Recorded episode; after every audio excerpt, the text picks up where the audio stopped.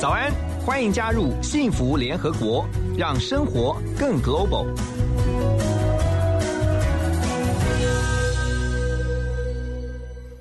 全球各地的好朋友们，大家早安！欢迎大家来到 FM 一零二点五幸福广播电台的幸福联合国。现在的时间是早上，台湾时间的早上八点零一分。今天是二零二零年的六月一号，哇，又是新的一个月的开始。六月一号星期一早上八点，我们先来关心今天的各。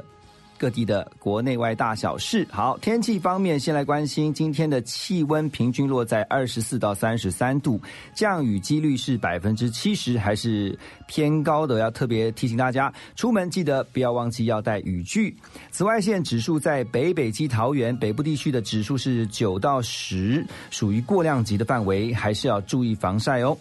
北部的空瓶指数是六十，属于普通的范围。全球的疫情目前已经有超过六百一十三万八千人确诊这个新冠肺炎。目前疫情虽然啊在台湾看起来是趋缓，但是在全球各地仍然要来严密注意。日本政府呢考虑对一百一十一个国家松绑它的入境管制。第一波的解禁国家包括了泰国、越南、澳洲还有纽西兰等国家。俄罗斯目前疫情持续严重，新增了。又新增九千两百六十八例新冠肺炎的病例，啊，他们在境内的总数啊，目前在俄罗斯呢，已经达到了四十万五千八百多例。啊，至于在韩国呢，目前确诊的病例呢，又再增加了二十七个人。啊，时间回到呃这个呃时隔五天呢，降回到三十例以下。虽然说现在疫情趋缓，但是仍然持续出现小型群聚感染的这个呃病例。那么政府呢将会在夜店、还有 KTV 等高风险地区，还有包括像教会、图书馆、电影院这些比较容易群聚的地点来实施电子出入名簿系统。另外，回到台湾，六月一号，也就是今天开始，口罩制度正式的解禁。目前政府呢，每天仍然向厂商征用总额八百万片的口罩，其他则可以开放自由内外销，并且跟实名制来并行。国内的零售通路业者超前部署，像是呃全家便利商店，他们就积极跟口罩的制造商来协调，提供优惠，会员价现在差不多一片是不到五块钱的。好，还有包括今天要告诉大家，夏季电价从今天开始，六月一号正式启动。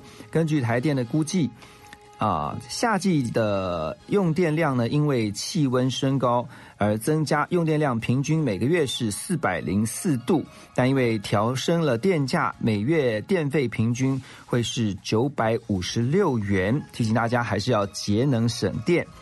另外，在台湾，昨天大家关注的焦点呢，就是陪伴书迷度过超过已经有二十五年的成品敦南店，昨天晚上正式熄灯，有好几千名的读者聚在书店前。那么，在成品董事长吴敏杰的带领下，一起倒数来欢送敦南成品。国际上，我们要带您关注。一直在持续啊，引发各界高度关注的，就是美国的明尼苏达州一名非裔女子啊，非裔男子弗洛伊德上个礼拜遭到白人警察压警，导致死亡，现在引发了全美国的怒火。全美超过了三十个城市都有示威者上街抗议，而且也爆发了警民冲突。目前至少有二十五个城市已经宣布宵禁，而各地呢都有警车被纵火烧毁，公路也被堵起来，商家的窗户呢甚至还被打碎，遭到抢劫。而警方则是以橡胶子弹还有催泪瓦斯来驱散，并且逮捕部分的示威者。这一起冲突事件啊。导致的这个民怨呢，目前看来似乎还没有平息的迹象。这是今天我们特别为您整理在全世界各地的大小事情，提供给大家做个参考。好，等一下回来也是要来带大家关注的，就是这个已经不只是在啊最近，而是持续好一段阵子了。我相信啊，在网络上。或多或少都可能曾经有朋友遇过网络霸凌。什么是网络霸凌？遇到网络霸凌，你该如何自保？而且霸凌别人的这个躲在键盘后面的这些网民们，你要注意自己是有法律责任的。等一下，我们就来好好深入了解。网络霸凌这个议题，我们邀请到专业的律师来到幸福联合国的现场，跟我们一起来聊这个话题。先来听张惠妹的《因为有我》，回到幸福联合国。后来才发现是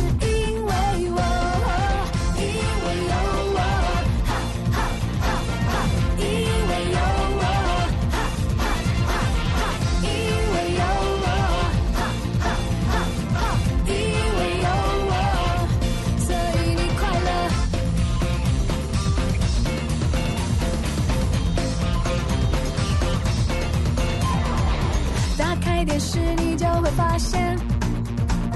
世界和平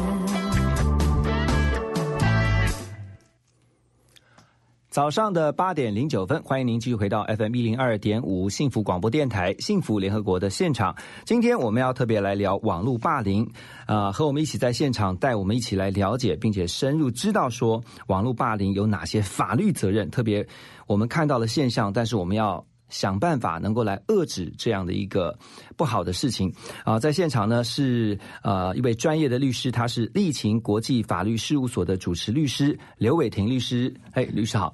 何荣和大家好，各位听众大家好，我是刘伟霆刘律师。好，伟霆律师啊，我们现在呃先来看为什么今天我们会聊网络霸凌，是因为其实这个事情已经层出不穷了，没错不管是在国际上或者是在台湾，我们都会看到。有些在演艺圈，嗯，有些即便是在学校，它都发生。啊，学校的话，当然就是在教室里面可能会有一些校园的霸凌。可是呢，回到家里面之后呢，是学生感觉到说，因为每个人现在都在用手机，都在用平板，所以大家都有自己的社群网络，在网络上面常常也会遇到就是被霸凌的现象。那在上个礼拜，我们看到一起非常令人遗憾的事情啊，就是在日本有一位艺人，他是参加了这个实境秀，嗯哼，啊，一个六个人的在一起啊，有一点像是呃谈恋爱的那种感觉哈，有点像是恋爱巴士这样的感觉的一个实境秀，但没有想到其中参与的其中一位女艺人，那后来就在家中轻生，嗯哼，那根据警方的初步调查是。疑似遭到了这个网络霸凌，那他在生前确实也留下了一些呃 message，有些讯息是告诉大家，他可能就是遭到了网络霸凌。没错，我们先来带大家了解啊。什么在法律上的定义？什么是网络霸凌？好，首先我我们想想看哈，过往啊没有网络这个状况下，我们今天如果想要去诽谤别人，可能是透过所谓的口耳相传。嗯，再怎么相传，可能就是几个人、几十个人，或甚至上百个人。嗯，可是现在有了网络以后，你会发现网络世界是无远佛界啊。嗯，他当他放到网络上，是全世界的人都会看得到。嗯哼，所以当我们一个人其实在于自己的名誉、在于自己的名声的时候，遭到数以百计甚至数以千。千计的人来诋毁你，讲你的不是，讲你的错，在这种状况下，好像已经变成三人成虎啊！这所有的人都讲你是不对的，那你就觉得自己是不是真的不对？那当然你没有办法接受，你觉得这个是谣言，你觉得这个是谎言，可是大家就这么讲你，到最后会怎么办？很多人，第一个，他的精神会非常的低落，很可能会有忧郁症等等的精神疾病，因为他没有办法去抵抗别人异样的眼光。第二个，在没有办法接受的人，很可能就会轻生了。他干脆以自己结束生命的方式，想要解决或是摆脱这样子的一个痛苦存在。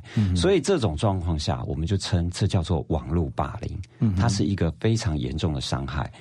依照你的了解啊，在国际上，因为我们刚刚提到，包括。爆出来的都是上来台面的，啊，像是因为会上台面会被爆出来，也是因为可能本身受害者他是有一些知名度的，是没错。可但是如果没有上台面，没有被报道出来，其实不计其数。我相信其实这个数字数字是很大很惊人的。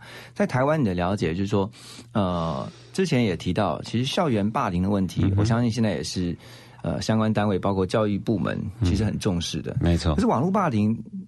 你的理解是，他有办法？怎么样有效的管理嘛？对，呃，我觉得第一个其实是要建立民众针对网络霸凌这样子的一个状况，了解说其实它是有法律上的责任的。哦，因为过往啊，其实非常多的民众，我们讲就是说网络酸民好了，或者是说我们表达所谓的言论自由，大家都以为说，哎，我今天看到一个事件，我就评论一下。嗯，哦，可是过往没有网络的时候，我的评论在我讲完的那一秒就消失在这世界上了，因为它不会被传递。可是现在在网络上面，它是会被传递的，而且。是会被其他人公开又看见，嗯，那这时候就产生问题了。好像我们看到很多这种校园里面，特别是国高中生，当他去用使用谣言、用霸凌，可是我们其他的同学是在意自己的名誉的，或者是说自己不知道怎么解决问题的，那就会造成后面很。这个悲伤的后果，因为他没有办法解决，这些被害者不知道如何处理，很可能就发生轻生这样子的一个状况。伟霆律师提到，其实啊，像在校园之间，呃，以前还没有网络，校园之间，我相信大家都当过学生，嗯，啊，曾经就会看到，就是说，像学校里面，其实学生难免都会有一些自己的小团体，没错，啊，三两个朋好朋友就在一起，但是你可能会特别针对某一个。他看起来，或者是说他本身是属于比较弱势的，没错。那大家会去跟他开玩笑啊，或者说去整他、恶整啊，啊，去去找他麻烦啊，绰号啊，是。然后，但是这个都仅止于在校园啊或人际上，已经造成他很不舒服，甚至觉得他呃觉得非常的嗯挫折，没错。可是现在如果把它放在网络上面，就是你造成其他人更多的人去注意到他，而且是围堵他，我们讲说围堵他。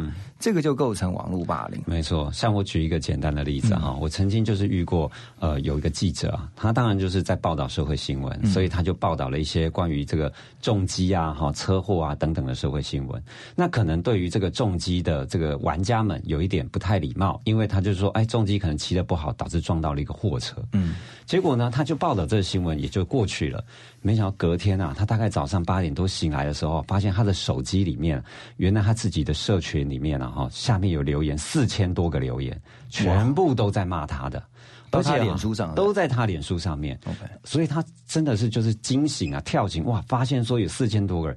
当然，这种骂不是只是针对他报道的不好的骂，是从人身攻击开始骂。啊，你小时候不读书啊，长大才会当怎么什么，开始哇，各式各样这种诽谤的言论，看了让他非常非常的痛苦，也非常非常的生气。嗯，而且这个霸凌啊，不是只有一天就结束了，他发现整天陆陆续续一直有人留言，到隔天到第三天到第四天，甚至有人不断的把它复制贴上到这些骂人的言论到其他大型的论坛去。他要转传的？转传，而且嗯是到别的论坛。那别的论坛又马上加入数千或数万人，一直不断的这样子诋毁他，等于就是让他似乎这个记者在台湾红了。嗯，那在台湾红了以外，也让其他人对他可能就有负面评价。哇，上万人都说你这个新闻乱报，或说你本身人格是有这个不对的地方。所以对记这个记者来讲，真的差一点，他就在那第四天想要这个自己轻生了。那好在是真的。那好在是说啊，我们呢，他刚好是他朋友，看到他这么多被诋毁，因为那个是公开的，嗯。所以我们就去鼓励他，去跟他沟通，那才了解说，啊，原来他只是一个正常报道，可是可能呢，对某一些族群来讲认为不舒服，那里面又有一些比较极端偏激的人，就不断的去曲解意思跟转传这些文字，嗯。所以才让整个事情爆发了这样一发不可收拾啊。所以我们在认定的时候，我如果是当事人，我要怎么去单纯或清楚的认定我已经被网络霸凌？其实这种网络霸凌认定其实非常简单。第一个，通常对你网络霸凌的有两种状况。第一个就是对你做人身攻击，这种人身攻击是没有是非对错，就直接贬损你。例如说你是猪啊，你笨啊，你傻啊什么，这种人身攻击，那就是第一个网络霸凌，而且是人数众多的。那第二个就是直接讲一些不实的言论。我明明没有这样做，我明明没有这样说，怎么会被别人这样讲这样说？例如说，我明明是一个正正当当的人，讲说我是别人的小老婆、小三，有的没的，这种就是一个标准的造谣，没错，造谣、诽谤，那这就是一个标准的网络霸凌了。OK，好，至少知道有两个基本的这个构成要件哈。等一下回来，我们继续请教伟霆律师，是当我们遇到了这个网络霸凌的时候，我们该如何自保？我们先来听这首歌曲，周杰伦的《稻香》，回到幸福联合国。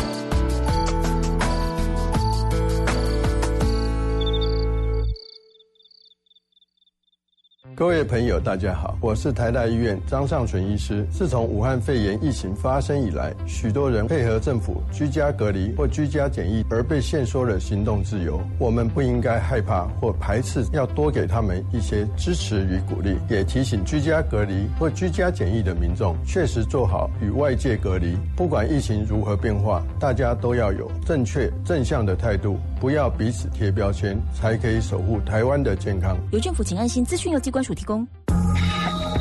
听见就能改变，Transformation FM One O Two Point Five TR Radio，幸福广播电台。回到幸福联合国，你现在收听的就是我们 FM 一零二点五幸福广播电台。今天幸福联合国，我们讨论的是网络霸凌这个议题。在我们的现场和我们一起的是刘伟霆律师。伟霆律师刚刚提到了，至少构成两个这个要件的话，你就已经是已经就是一个网络霸凌的已经就是网络霸凌了。首先。那我们如果知道自己已经被网络霸凌了，接下来我们该怎么做？好，刚才有提到哈，网络霸凌有两种太阳哈，第一个就是直接来诽谤你啊，讲了一些不实的内容，而且他会留那个不堪入目的文字，对文字或是图片啊，有的人是在呃你的图片上面传一些私密照啊，嗯，或在图片上做一些加工啊，好，那这种骚扰也就算了，骚扰也当然也是啊，好，当然也是。那刚才另外讲的另外一种就是公然的直接就侮辱你啊，讲你一些人身攻击的话。那这两种都构成网络霸凌。那通常一般人。我们讲被害人，然后接受到了这些讯息以后会怎么做？嗯，一般看到要么很生气，赶快封锁对方；要么赶快把这些不堪的入目的图片啊、文字删除掉。对，哇，可惜了，你就把所有最重要的证据全部自己把它处理掉了。嗯，那反而是对你是不利的哦。所以我们其实想告诉各位这个听众啊，当你受到网络霸凌的时候，我们当然知道一定会有一定的情绪啊，一定的这个没有办法面对这样子的一个情况。可是呢，我们必须。要让自己理性下来，所以要先收正。对，收正是一个非常重要的事情。那怎么收正呢？好，我们要告诉各位，当然，如果你今天是可以接收到文字的，那希望你把这些文字截图啊，哈，在网络上面，像我们一般看在这个 Facebook 上面，在社群软体上，你可以做截图的动作，或者在手机啊，有很多传过来的讯息，你也可以把它截下来。哦，那截下来以后，这是第一个步骤，这是最基本的哦。可是呢，如果假设今天这样子的截图，其实上法院去以后，它不见得。全然会被采信，因为很多时候啊，为什么对方啊，就是这些加害人会说那个图不是我传的，那个可是他不是有那个。你对话也会有一个，你讲 A 讲什么，我讲什么这样子。对，但是你知道，其实网络很容易创造这些图片。就是说，如果今天是一个第三人，我刻意用一个假的图像、假的加害人图像，也是可以传送这些讯息。他说那个不是我，哎，他会说那个是假的，被冒用。是的，是的，会主张这些。所以第二个，我们其实会建议哈，我们通常律师专业的，我们建议去找民间公证人去做公证。啊，这个是一个比较专业的做法。就是其实，在我们每个社区啊，每个区域都有。叫做民间公证人，他以前叫法院公证人，只是现在交给这个民间来从事这样公证的工作。他们怎么做？好，他们实际上呢，就是以公证人，他是一个第三人的角色，我是一个善意第三人的角色。我看着你的手机，或看着网络上打开一样的画面，我从我公证人的这个网络上面上网查，哎，一样可以看到你被霸凌的这些文字或图片。嗯，那这时候我会把它截取下来，影印下来，印下来，然后写了一个公证书，说明说。我呢，公证人在几月几号几点几分上了某个网站，或在这个 Facebook 上一样看到这些文字跟图片，所以呢，我把它存成证据了。那法院就会百分之百相信这些文字跟图片是真实当时候存在着，因为很多网络霸凌的人霸凌完以后。马上就把它删掉了。例如说，经过了几天，你开始反击了，或你开始主张权利了，他就删掉，说他从来没有发表过。你你截图的那个是你自己创造出来的，找不到是？对，找不到了，这是很常发生的事情。因为他都知道你告你了嘛，他通常就会赶快把这些图片啊、文字撤掉了。嗯，哦，那这时候就会有发生说，到底当时候存不存在的问题？哎，那如果照呃刘律师刚刚讲的是，如果霸凌别人人他留了这个言，嗯。在当下，就他就发现他想要赶快规避这个法律责任，他赶快收回，对他有来不及收证怎么办？如果真的来不及收证，可能就除非有其他的人证，例如说，当时候你的朋友啊，嗯，你这些连友啊、家人啊，也有看到，他或许可以拿来做举证的动作。OK，但是这种状况其实还少见，因为他如果在短时间内马上收回，我们或许还会觉得说对我们的造成伤害不是那么大。嗯，但多半就是当他开始有留言诽谤，别的人看到他留言诽谤，继续加着留言诽谤，这种状况才会是不断不断的造成，而且是扩大这样子的问题。嗯，那下一个其实我们要。对于这个被害人啊，比较要注意的是，这些网络上面很多散布文字的，我们不容易知道他的真实身份。嗯啊，这个也是另外一个网络无远佛界会产生的问题。很多人不是用他的真实姓名来注册这些网络账号，或者是说他在网络上面放的不是他自己的照片，可能放的是猫猫狗狗啊、图案啊、花朵啊。你怎么判断？真的，今天在诽谤你人到底是谁？嗯啊，这个其实也是很多加害者自以为我就躲在键盘背后，所以你不知道我是谁。谁？那我就可以为所欲为的想要怎么诽谤或是侮辱别人都没有关系。但其实啊，没有这么简单。我告诉各位啊，其实非常多。你只要登录这个网络，就会有所谓登录的账号，呃，登录的位置啊，我们叫做 IP。对，没错，这些 IP 位置就可以对应找得到你是谁啊。所以通常我们会从这个 IP 位置对应去找到你本人是谁。那唯一有一个我们会比较麻烦的就是。呃，Facebook、脸书这样子一个社群软体，因为这个公司在美国，所以他多半不愿意提供这些相关的 IP，除非是一个重大刑事案件。嗯，所以非常多网络的诽谤案件啊，这个霸凌案件，因为 Facebook 不愿意提供，导致这些被害人要搜寻这些加害人难度比较高。但是不是完全没有办法？我们也曾经办过一些艺人在网络上面被诋毁了，那这艺人呢，他非常的希望能够追究这些人的责任，是报警对不对？对他不是报，他报警了，我们也报警了。可是警方给我们的答案就是说啊，因为这 Facebook 不愿意提供啊，所以我们也没办法查呢。那后来呢，我们律师啊就这个努力的去做一些收证的动作。其实从很多加害者的自己的脸书，这些人脸书上，我们可以看到很多蛛丝马迹。哦啊，我举例来讲，很多时候我们在骂完人以后啊，我又赶快又去骂下一个人了，因为我根本忘记我骂过谁，所以我不会注意到原来被我骂的人准备要来。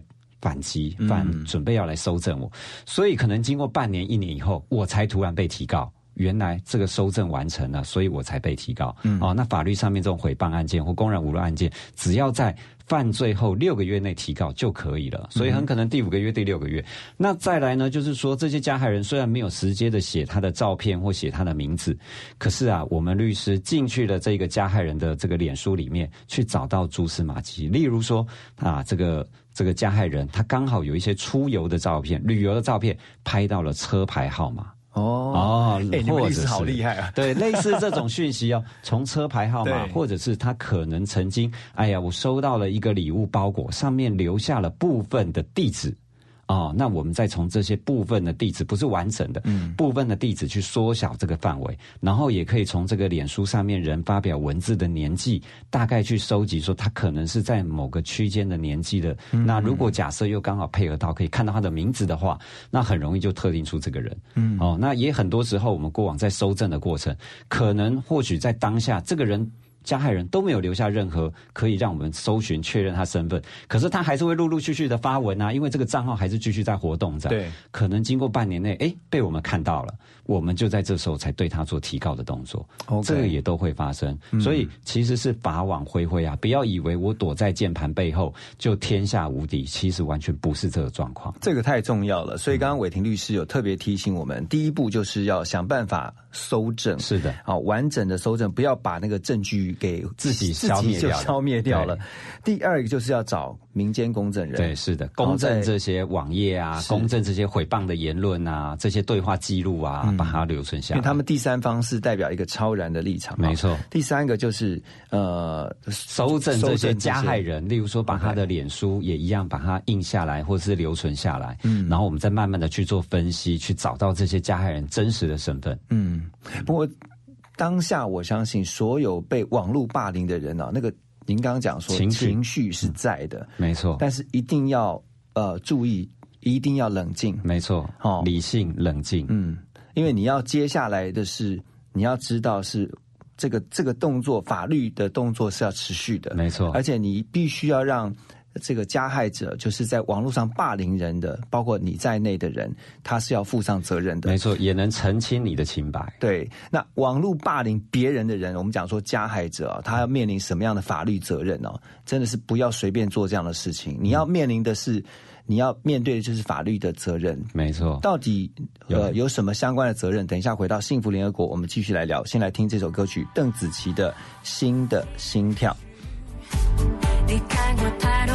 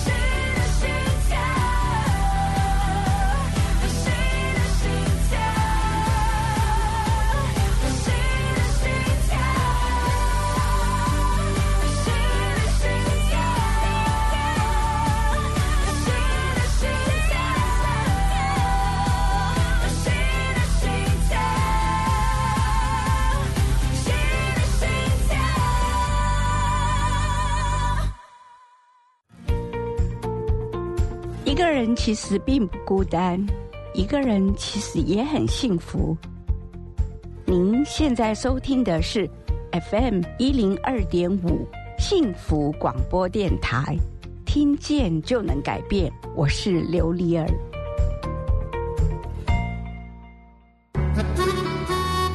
听见就能改变。FM 一零二点五幸福广播电台。台湾时间早上的八点三十五分，今天在幸福联合国的现场，和我们一起来了解关心的网络霸凌问题的是刘伟霆律师。伟霆律师刚才有告诉我们如何自保，哈，有几个步骤，我相信大家都有听到的话记下来。那如果没有听到的话呢，我们在我们的粉丝专业上面呢会把它整理起来之后呢，提供给大家做参考。那刚才提到的是受害者，现在我们要特别提醒是，你可能变成加害人的人。啊，也就是说，虽然不是所有的酸民他们都会变成网络霸凌者，但确实有很多的网络霸凌者他。本身就是酸民。对，首先呢，我必须要让各位听众知道，很多人都一直以为言论自由，言论自由，好像言论自由天下无敌。嗯，但告诉各位，言论自由是有界限的。我也非常同意。对，所以才会有所谓的公然侮辱罪、诽谤罪等等这些罪名。嗯，不会因为你在网络上面就。等于得到特赦，或是得到赦免，不触犯这些罪。所有的这些犯罪依然都存在。那我们举几个例子：如果我今天是在网络上面，单纯的是骂了某个人，例如说我对他人格的贬损，骂他是猪啊，骂他是狗啊等等，然后甚至有人说什么。妓女啊，等等，这种它叫做做公然侮辱罪。好，那不管你是在网络上或在口头，这些都构成透过文字、图画所造成的这样子的公然侮辱罪，是可以处一年以下的有期徒刑的。嗯，那再来呢，很多诋毁人家所讲不实的言论，好像说啊某某人是不是某某人的小三呢？啊，他昨天半夜啊是不是怎么样怎么样怎么样？这些不实的言论，它是会触犯所谓的诽谤罪，而且刊登在网络上面，还是构成所谓的加重诽谤罪。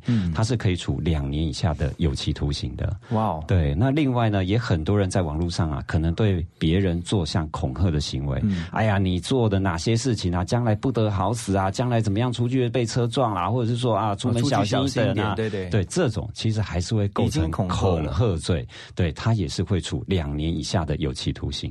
所以啊，从这些罪名来看啊，你会发现说，我们一直以为我当做这个键盘背后的引武者，其实都已经。涉犯到刑事责任是会抓去关的，嗯，而且最重要的是啊，我们很多这些散布这些诽谤言论或者是公然侮辱的这些加害者啊，都可能是一个有正当职业的人，只是一时情绪的抒发而已。例如说，你可能是一个公务人员，你可能是一个高阶主管，你可能是一个有正当职业的人。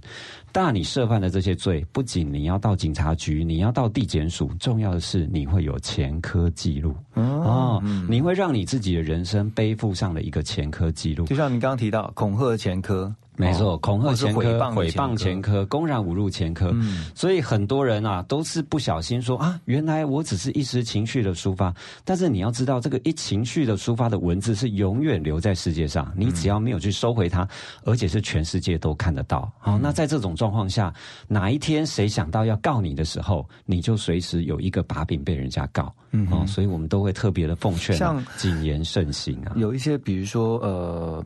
公众人公众人物有说这个被网络霸凌的人，然后像里面的留言就想说啊，你去死死算了，这种就是对不对？这可能就构成恐吓罪了。哦，这个是恐吓，对，就可能构成恐吓罪了。哦，OK，而且呃，您刚刚提到就是除了他自己。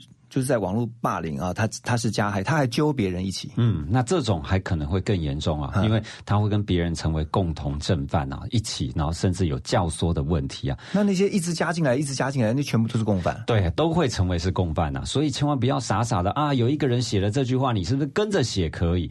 错了，别人的事情是别人要负责，你自己加入，你也要承担法律责任。只是那个引发的人，他可能责任更重，刑度更高。嗯，哦，所以例如说，我们也常看到说，我也不明就里，有人在骂他，我就转贴这些文字，是不是可以的呢？嗯，完全不行。如果你没有经过实质上面的查证，你仍然会构成诽谤罪啊。所以非常多的人都以为说我只是转发，或者是说这不是大家都认为是真的吗？所以大家都这样传啊？错了，每个人都。都会负担到他的法律责任。那像转发，他说我只是，就是呃，我看了我也觉得不太开心哈，我加入了，或者我也转发了，这个这。容易查得到吗？容易查得到。其实现在啊，这种网络的轨迹的搜寻是相当容易啊。然后特别大家如果有印象，过前阵子这个疫情的期间呢，你只要转发跟疫情有关的假讯息，是可以罚到三百万啊。而 我们的对对对刑事局侦九队也非常厉害，他的确是可以透过这些网络轨迹去搜寻到最原始的发文者，以及每一个发文的这些传递的媒介跟工具，还有传递的人。所以这并不是做不到的事情，是做得到。那我们。我们为什么要去做一个可能让自己深陷危险，只是为了一时情绪出发，却付出极高代价的事情呢？嗯，所以我都会非常的奉劝每一位，你在网络上的发言，还比你平常生活的发言更要谨言慎行，因为它更容易被检验。有人可能会问说啊，那我现在你们现在聊的可能都是。大家知道的大案子啊，那我自己小案子没有人管我，那怎么办？不会，只要有人提告，就会可以被查证。哦，对，所以这不是在于案子的大跟小，嗯，哦，他在意的是这些被害人被害的严重程度。嗯，很多是啊，这些被害人他或许只是个平凡人，可是他真实的受到伤害，例如说他自杀了，又或者是说他可能做一些伤害自己的动作，或者让他得了忧郁症等等。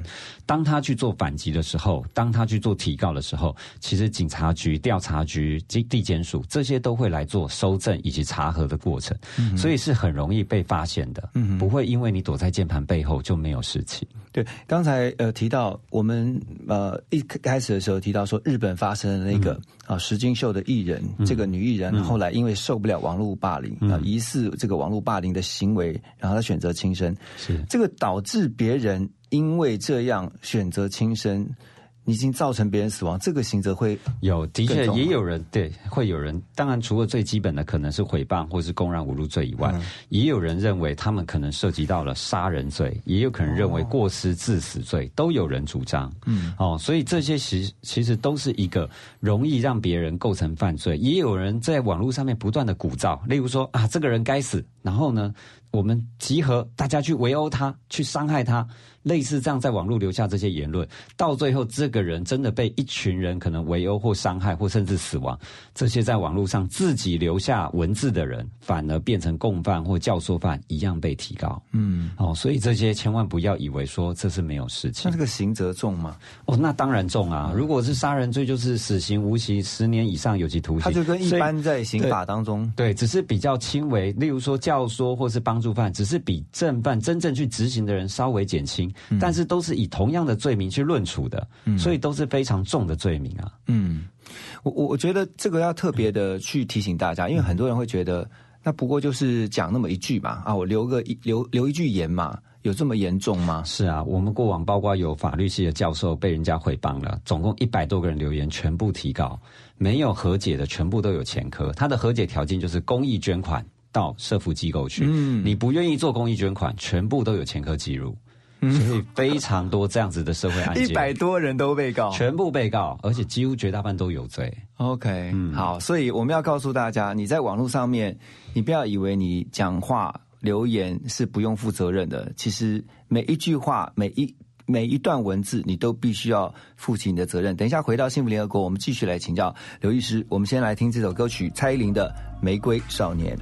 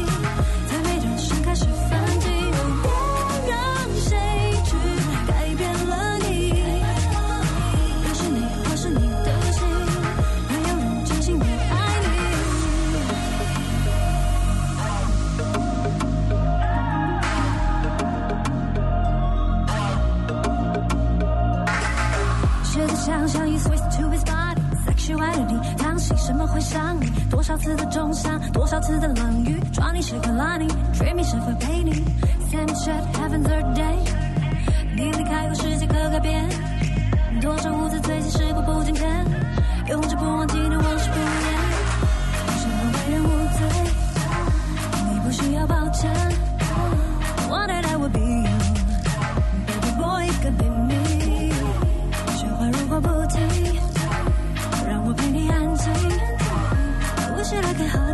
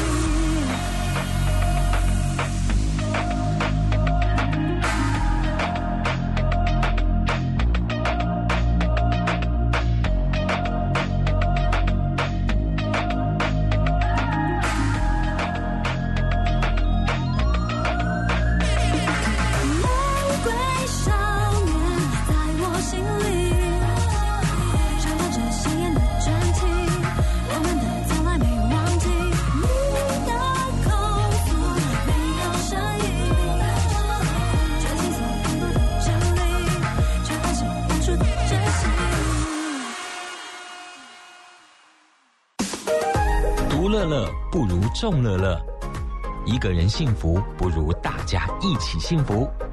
你现在收听的是 FM 一零二点五幸福广播电台，听见就能改变。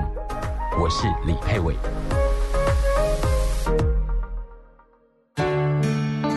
听见幸福，遇见幸福。打开幸福电台官网，收获更多幸福资讯。二十四小时线上收听不间断，FM 一零二点五，陪你幸福每一天。谢谢有这么多爱我的人，让我放心，可以安全，不再害怕。我会努力让自己变更好。等我长大以后，要像你们一样，帮助更多的小朋友。我是蓝迪儿童之家小鱼，我是张琪。我们期待每个孩子在爱的大环境里平安快乐的长大。欢迎加入兰迪儿童之家助养人专案零三四九零一五零零。Transformation 转变你的眼光，Transformation 转变你的态度，Transformation 转变你的电台，FM 一零二点五 TR Radio 幸福广播电台，让你听见幸福，重新转变。欢迎大家继续回到幸福联合国。今天在我们的现场，我们和刘伟霆律师，啊，立勤国际法律事务所的主持律师啊，刘律师特别来聊，跟大家一起关心网络霸凌的问题，因为这个问题真的是层出不穷。不过我们刚才从，如果你从一开始一直听到现在的话，你就会知道，你在网络上面所留的任何一个字，所说的任何一句话，你都必须要面对你的责任。好，刚才提到。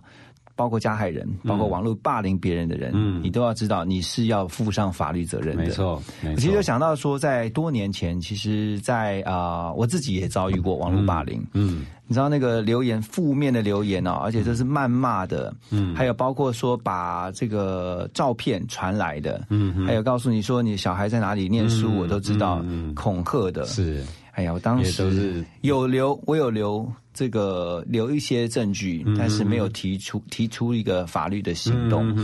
不过，如果再让我发生一次的话，我绝对不会姑息。对，我们绝对不会姑息，也一定要捍卫自己的权益啊。然后，另外一个，这也是一个端正整个网络上面风气一个很正向的做法了。而且，我觉得他。不只是在网络，我觉得整个社会的风气都必须要被再次提醒。嗯，也就是说，像刚刚我非常有感，是刘律师有提到一句，他说：“嗯。”你要知道，你在你在网络上面哦，你都是必须要学习负责，而且你要你要面对自己的法律责任。嗯，啊，你不能够随便讲话，不能够说你有言论自由。对，啊，没错，言论自由不是这个毫无限制。没错，哦，你说，我记得以前我曾经在看到有关于自由的这个定义的时候啊，有一句话让我印象非常深刻。他说，人可以有呃说话的自由，嗯，但是你不能够在你不能有在戏院高喊失火的自由，嗯哼，因为这个一讲出去，你说失火啦，失火啦，你在一个群聚的电影院里面或是戏院里面，这会造成恐慌，没错。万一这个恐慌造成伤亡，嗯，你是要负责任的，没错。所以自由都是有它的界限存在的，不能够是毫无界限的，甚至可以侵害到他人的权利，那这种自由就不叫自由了。这个就已经是一个泛泛滥的这样的一个状况。对，但是因为在我们的社会上面，现在也充斥了另外一种声音，就是说，哎，那我就这是我的自由啊，我就是有讲话的自由啊，你怎么能限制我的言论自由？这是我的言论自由。啊是，所以。大家都觉得自己有无限的言论自由，可是大家却也都不希望被伤害。嗯，所以我们必须针对这些自由做一定程度的这样子的限制嘛。嗯，哦，那我们也必须要提醒各位的听众，每个人其实都很有可能遭遇到网络霸凌。嗯，那我们怎么样在遭遇到网络霸凌的时候，能够好好的度过这个时间？好，因为我必须要讲，现在真的网络无远佛界，你也知道会上网的人，不见得每个人都正常。哦，不管你是高矮胖瘦，你是什么。么样的学经历，任何人都有上网的自由。嗯，那任何人都也会在网络上去做评论。嗯，所以我们都会在不知好或者是不清楚自己得罪他人的状况下，可能遭遇到网络霸凌。嗯，好，那我们第一个一定是要让自己先能够释怀的去面对这样子的网络霸凌。也就是说呢，我们不管每个人自己的行为。多少一定有他人有不同的意见。以前或许在我们的生活圈里，我就认识一百个人，或许一百个人对我的行为有的肯定，有的否定。嗯，但毕竟就是在这一百个人。可是，在网络上是数十万、数千万人，别人都其中一两个人，可能就对我们有意见了。那他就在上面发表言论了。那可能在网络上面也有其他一些很容易跟风向的人，嗯，自己不知道自己没有判断基础的人，只要有人谩骂，他就跟着谩骂，所以就会发生网络霸凌这样子的一个现状。那我们必须要先比较正向的去看待，说每个人当他去发表他的言论的时候，可能对于我们有一些批评指教，是先了解这件事情，以免自己因为没有办法接受，可能就做了一些极端的事。嗯，哈。第二个呢，当然就。就是希望能够在上面去做一些正向的，例如说澄清，好，又或者是收正，好，特别是已经是一些非理性的谩骂，就像主持人遇到的，他可能已经不是单纯的针对这个个案事件哦，而是是对你人身攻击哦，甚至对你家人人身攻击哦，甚至对你的人身安全想要来做危害喽。那在这种状况下，就已经不是一个我们可以包容的一个状况下了。那我们就必须要。报警啊，或者是请律师来协助处理啊，能够正向的把这事情处理掉，而不是一个人自己去面对。嗯，哦，说真的，因为我们每个人都没有面对网络霸凌的经验，所以当一遇到的时候手忙脚乱，我们需要找到帮手。这个部分真的，我必须要强调零容忍，因为。他已经，你必须要透过你的反击去让他知道他现在正在做的事情，因为他现在坐在你的身上，他以后就会加害别人。没错，没错，他们会一直以为这些加害者会一直以为网络就是这样，嗯，因为大家都这样做，所以我也可以这样做。我只是抒发我的情绪，嗯，加注在别人身上，好像没错，不行，但是完全不对的。对对，所以这件事情也要不断的去被纠正，然后去让这些人受到惩罚，才能够让这个网络。世界回到一个干净、互相彼此尊重嗯这样子的环境存在，嗯，好，否则网络上面就全部充斥着暴力、诽谤，然后不实言论，这样子的网络环境也不会是我们想要去看到的。是是是，所以我最后想请问一下律师哈，那不管从这个特别，我觉得还是要让很多现在也许正在经历网络霸凌的，我们常常会遇到一些朋友，他就是被霸凌了，是就跟他说。真的，你你但你的心脏也要够强，没错。好，就是你必须要用一个比较正确一点，就是说比较强壮的心态去看你现在遭遇的状态，没错。可是该做的法律动作，你还是要先都准备好，没错，没错，没错。建议对这个也是我们一再强调的。然后我们常常遇到的这种网络霸凌，都是一些陌生人。一些不认识的人，也不认识你的人，所以他只是都不是你的朋友。对，以讹传讹，你认识你的朋友是支持鼓励你，甚至不相信这些网络上面的诽谤言论的。那在这种状况下，你一定要站出来，一定要把这些啊相关于霸凌的文字去做一些修正的动作。我们甚至啊，有的被霸凌者啊，还透过我们律师直接发声明稿贴在这些霸凌者的网站上面。例如说啊，常常大家看到爆料公社在上面写了一大篇诽谤的言论。然后呢，我们就直接在这个下面推文的地方啊，贴上一封律师函，澄清这些上面都是诽谤言论。如果你再继续往下去做这些延伸的诽谤，我们一定全部提告，哦，来让这些网络霸凌的这个风气停止在那个地方。哦，那像这一类的状况，也是让我们这些被害者他的情绪上面可以暂时可以止住这个伤口。嗯，否则的话，就是不断的在以讹传讹，一不断的在被散布，那被霸凌者。不断的一直被加注伤害，嗯，那你当你站出来，或当你正向的去制止他以后，就比较不容易再继续发生后面的霸凌啊。讲难听，也就是这些加害者知道啊，我我这个讲的这些话，你反击了，可能有一些是非对错不是我认知的，他可能就停下这些言论了。好，那我请问一下律师，这个有没有一些免免费的法律咨询，是让一些比较弱势啊，或者说他不知道该怎么样去透过法律途径来解决这个网络霸凌问题的人？有，其实有非常多这样的管道哈，包括很多的市政府啊、区公所啊，都有提供免费的法律咨询。嗯，那另外还有所谓的法律辅助基金会，它有提供免费的法律啊咨询以及律师的服务。嗯，所以这些呢，或者是也有很多市议员啊、立法委员啊，他们也都有提供这些免费法律咨询，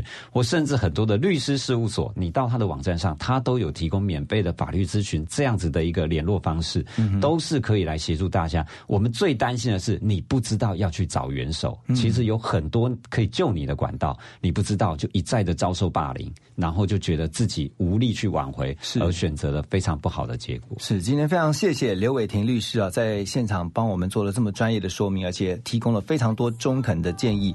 我们要再次提醒你在网络上面你的行为其实。你都有有句话说，凡走过必留下痕迹，你的数位轨迹都会留下来的。而且特别有人说，说话是有力量的，很大的力量。你可以建造别人，你也可以摧毁别人。可是当你在摧毁别人的同时，你要知道，你的话语是必须要付上代价的。嗯哼，你必须。面临，如果你是网络霸凌者，你要面对的法律责任。所以，请大家还是谨言慎行，特别是在网络上。好，特别是在网络上学习负责，学习尊重。谢谢呃，今天刘伟霆律师这么专业的说明，他也祝福所有听见我们的朋友都能够。啊！不要遭受到网络霸凌，也不要成为一个去网络霸凌别人的人。谢谢大家收听今天的幸福联合国，谢谢伟霆律师，谢谢主持人，祝大家有一个幸福平安的一天。谢谢，谢谢，拜拜，拜拜。but I can make an